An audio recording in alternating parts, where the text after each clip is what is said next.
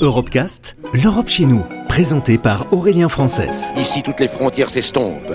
Ici, tous les pays épris de justice et de liberté deviennent un seul et même pays, le pays des hommes. Sur Euradio.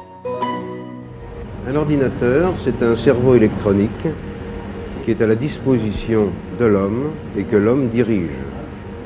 Il est capable de raisonner, mais toujours, il ne faut pas l'oublier, sous la direction de l'homme. On estime que dans 10 à 15 ans, l'intelligence artificielle permettra aux entreprises d'optimiser leurs process, réaliser un tri automatique d'informations comme notamment lors de sélection de CV par exemple, ou encore prédire une panne mécanique ou informatique.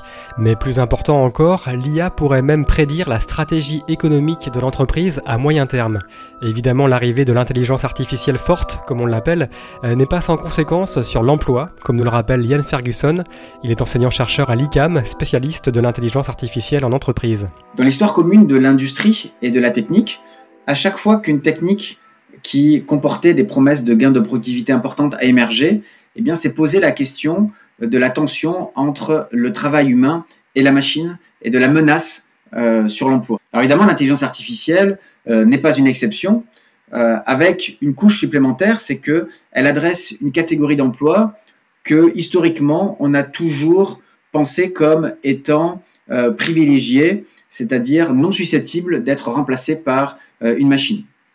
47% des emplois américains se situent à probabilité haute d'automatisation d'ici 5 ans, 10 ans ou 20 ans, un court, moyen, long terme. Le travailleur humain est euh, extrêmement menacé par ces nouvelles technologies. Lorsque une machine euh, fait mieux qu'un être humain ou fait euh, à, l'identique, hein, fait aussi bien, eh bien l'emploi quantitativement disparaît totalement. Là, on a parlé de menaces quantitatives, mais on peut aussi parler de menaces qualitatives. La menace qualitative, c'est lorsque votre travail est dégradé par l'intelligence artificielle. Ben là, on pourrait imaginer que euh, les entreprises demandent de plus en plus à des travailleurs de suivre euh, des recommandations, de suivre des décisions, de suivre euh, l'intelligence artificielle euh, dans les recommandations qu'elles leur font. Et donc là, évidemment, c'est beaucoup moins épanouissant d'obéir à une machine plutôt que d'être autonome dans son travail. Donc là, on pourrait parler de terrorisme 4.0. Et donc là, c'est une menace pour la qualité du travail.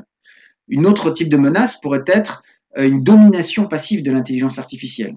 Cette domination passive, en fait, elle passerait par le fait que progressivement, euh, le travailleur humain se soumet à la décision automatique. Non pas parce que son manager ou parce que euh, l'entreprise le lui demande, mais parce que petit à petit, par euh, excès de confiance envers l'intelligence artificielle, eh bien, le travailleur humain se transforme en presse-bouton, en, systématiquement validant la décision automatique.